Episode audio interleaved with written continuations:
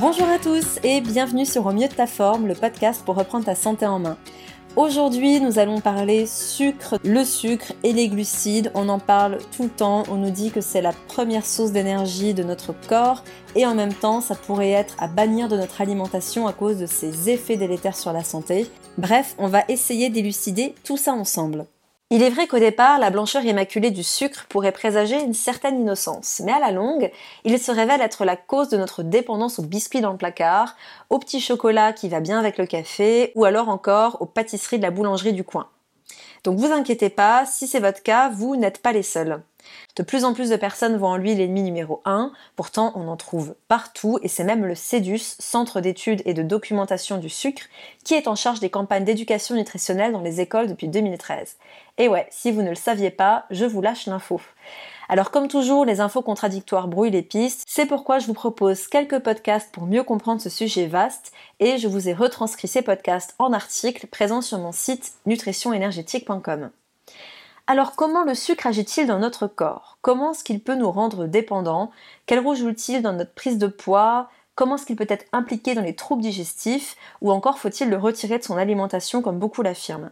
Tout ça sont beaucoup de questions que l'on pose et qui font plutôt débat aujourd'hui. Alors tout d'abord, on va voir aujourd'hui dans ce podcast pourquoi en fait on raffole tant du sucre et où est-ce que on peut trouver le sucre dans les aliments et sous quels termes il se cache afin que vous soyez un petit peu plus autonome face aux étiquettes. Alors, pourquoi sommes-nous aussi fans de sucre? Voyons les différents faits qui expliquent comment notre physiologie, notre passé et nos habitudes font du sucre bien plus qu'une simple saveur aux sources d'énergie. Tout d'abord, il faut savoir que l'homme primitif avait une indication de la qualité énergétique d'un aliment en fonction de sa saveur plus ou moins sucrée. Ceci lui permettait aussi d'éviter de s'empoisonner avec des plantes nocives ou mortelles qui étaient souvent plutôt de saveur amère. Et c'est ainsi en fait que l'homme a développé un attrait particulier pour la saveur sucrée. Ensuite, pour comprendre aussi l'amour ou le désamour qu'on porte au sucre, on pourrait remonter au moment où vous étiez un petit œuf. Imaginez le spermatozoïde de papa qui vient rencontrer l'ovule de maman. Et là, la chimie opère, et voilà que le petit œuf que vous êtes se dirige fièrement vers son nid douillet qui est l'utérus. En fait, il faut savoir que l'utérus est un petit cocon qui va maintenir au chaud cet œuf et lui permettre de grandir pendant 9 mois. Il est bien moelleux et tapissé de sucre. Car en effet, en fait, toute la paroi de l'utérus est constituée de sucre. Et c'est comme ça que, même pas arrivé sur Terre, vous êtes déjà en train de baigner, comme dans la marmite d'Obélix, dans du sucre. Suite à ces 9 mois arrive le lait maternel de maman qui est riche en lactose et qui va donc donner cette saveur sucrée associée à l'envie d'y retourner, car le lactose est en fait le sucre du lait. Ensuite, dans les premiers mois de la vie, le cerveau du nourrisson est un très grand consommateur de sucre et l'assimilation de ce sucre va nourrir en fait le circuit hédonique, qu'on appelle aussi le circuit de la récompense. Ce circuit est en fait un réseau de connexion entre des neurones où des messagers vont circuler. Et ces messagers sont ce qu'on appelle des neurotransmetteurs, dont la dopamine, la sérotonine, le GABA et la noradrénaline. D'ailleurs, tous les phénomènes de dépendance sont liés à un dérèglement du circuit de la récompense. Par exemple, une drogue va surstimuler la sécrétion de dopamine qui fait que vous allez ressentir du plaisir, de l'exaltation, de la motivation, du désir ou encore ce sentiment d'être dopé. Or, il est très intéressant de noter que ce système de récompense se situe dans votre cerveau limbique. Et le cerveau limbique est propre aux mammifères car c'est un cerveau émotionnel. Donc on comprend déjà un petit peu mieux comment est-ce que les dépendances peuvent être clairement en lien avec nos états émotionnels. Mais si j'en reviens au nourrisson, l'acte de boire le lait est associé aussi à un moment de réconfort, de béatitude, où vont se mêler la satisfaction d'assouvir sa faim et le bonheur d'être dans les bras de son parent. Et cet échange lui apporte tout le réconfort, le toucher et l'amour nécessaires à son parfait développement. Donc on peut déjà remarquer qu'avec l'évolution, avec notre croissance au sein de l'utérus et le lactose de la maman, on commence déjà à être bien imprégné de sucre, même tout petit. En grandissant, ça va pas s'améliorer, car la saveur sucrée va de plus en plus s'associer dans notre esprit à la récompense, au plaisir, nous aidant même à gérer des états émotionnels. Qui ne se rappelle pas du gâteau de sa grand-mère, de la sucette chez le médecin pour sécher nos larmes après un vaccin, ou encore des bonbons promis à condition d'être sage. Ainsi, quand on observe l'évolution de l'humanité, cette marmite de sucre dans laquelle on baigne quand on est tout petit, et ces comportements qui associent le sucre au système de récompense, de plaisir et de gestion des émotions, on peut un peu mieux comprendre pourquoi parfois le sucre devient une béquille pour apaiser nos tornades émotionnelles, nos excès de stress ou nos carences affectives. En effet, pour beaucoup, le sucre est aussi omniprésent lorsqu'il s'agit de nous rassurer après une rupture sentimentale, de nous calmer en rentrant d'une journée stressante ou encore de nous apporter la récompense pour avoir enfin bouclé un dossier. À moins que parfois la tâche soit tellement grande qu'il devient celui qui pourrait potentiellement nous apporter un peu de courage. Du coup, on va grignoter un carré de chocolat ou prendre un café, qui d'ailleurs est source de libération de sucre dans le sang, histoire de nous booster un peu.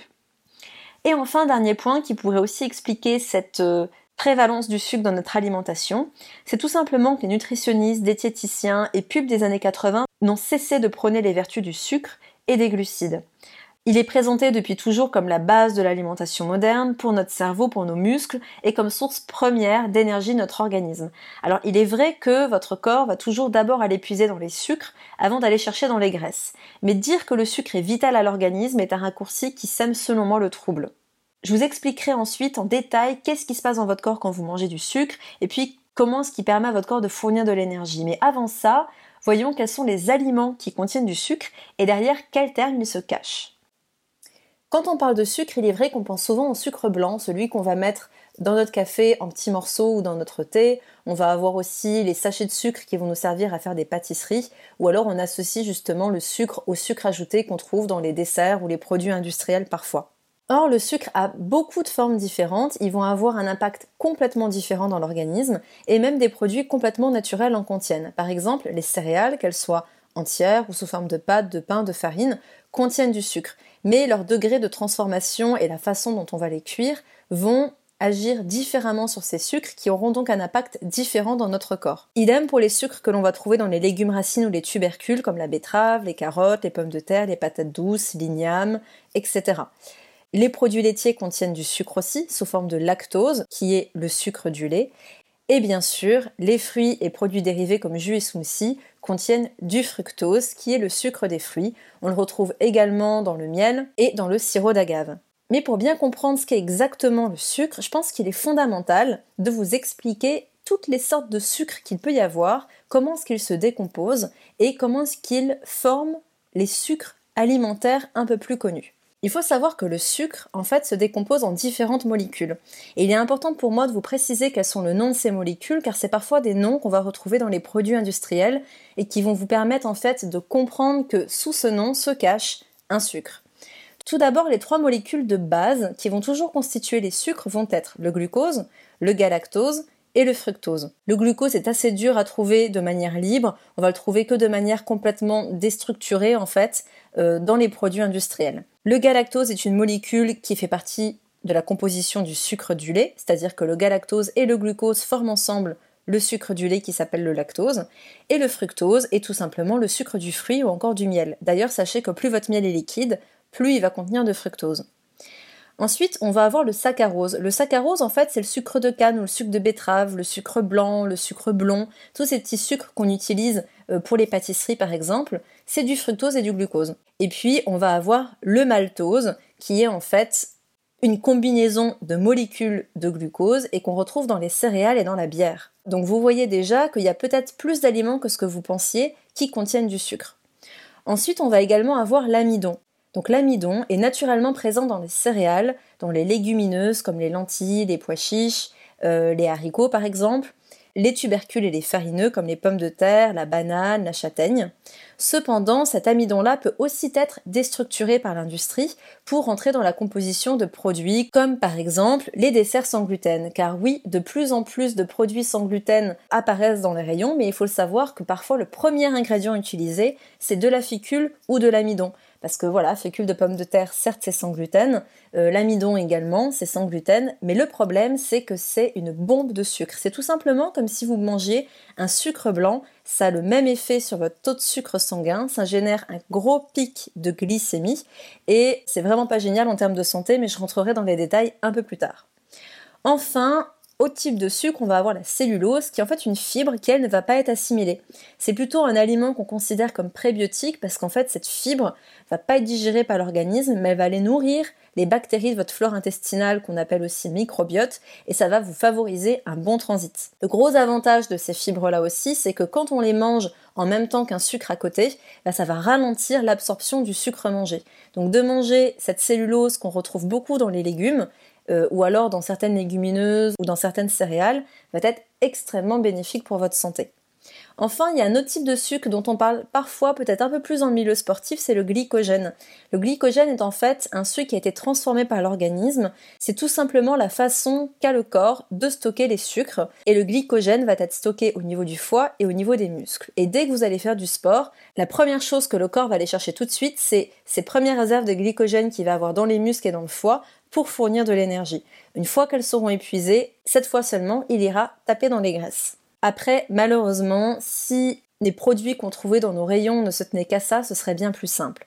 Le problème, c'est que vous avez une quantité pas possible de sucres qui sont complètement déstructurés, qui n'ont plus rien d'un aliment entier, plus rien d'une forme naturelle, mais on va quand même les retrouver dans nos étiquettes. Alors, je vais pas tout vous citer parce que sinon ce sera juste insupportable à entendre, mais je vous invite à aller voir mon article numéro 1 sur le site. Je vous mets le lien dans le descriptif du podcast. vous allez pouvoir tout avoir. Je vous ai fait un listing énumérant par exemple le caramel, la dextrose, l'extrait sec de glucose, euh, la mélasse, le saccharose, le sirop d'agave, le sucre brut, euh, le sirop de glucose fructose, le sirop de maïs, qui tout ça en fait sont des sucres que vous allez retrouver sur vos étiquettes et qui vont vous indiquer que il y a présence de sucre dans votre aliment. Je vous invite vraiment à aller consulter cette liste-là parce qu'il faut savoir que le sucre est ajouté dans presque tous les produits industriels. Plus de 70% des produits industriels salés contiennent du sucre ajouté qui agit comme exhausteur de goût ou comme conservateur. Et quand je parle de produits industriels, ça va être par exemple viennoiserie, biscuits, céréales de petit déjeuner, jus, smoothie, soda, yaourt. Alors ça c'est naturellement sucré, mais évidemment vous allez avoir dans ces produits industriels des sucres qui sont déstructurés et qui ont un impact beaucoup plus nocif qu'un sucre naturel dans l'organisme. Et puis vous allez avoir aussi des produits industriels comme les sauces, les plats préparés, les légumes tout prêts, râpés que vous trouvez dans les rayons frais ou encore dans les boîtes de conserve, bouillon cube, charcuterie, bref, le sucre est vraiment partout. Et quand on parle de sucre caché, on parle de ces sucres-là. C'est-à-dire que quand vous achetez votre petite boîte de petits pois, vous vous attendez pas à avoir du sucre dedans. Quand vous achetez vos carottes râpées, alors certes il y a des sucres naturels dans la carotte, mais on va quand même rajouter du vinaigre et du sucre dans cette préparation de légumes râpés pour que ça se conserve mieux, tout simplement.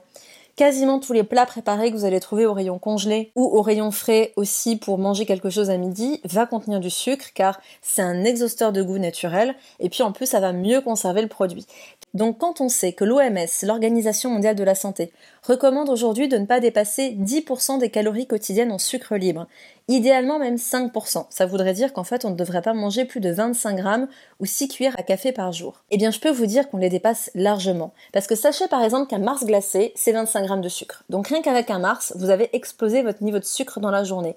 Mais sans compter le pain bagna au thon que vous avez le midi et puis les petits biscuits devant la télé avec une tisane. Tout ça en fait vont créer des bons pas possibles qui font qu'aujourd'hui, on est en moyenne très loin des 5% par jour, on est plutôt dans les 40 à 50% de calories quotidiennes constituées uniquement de sucre.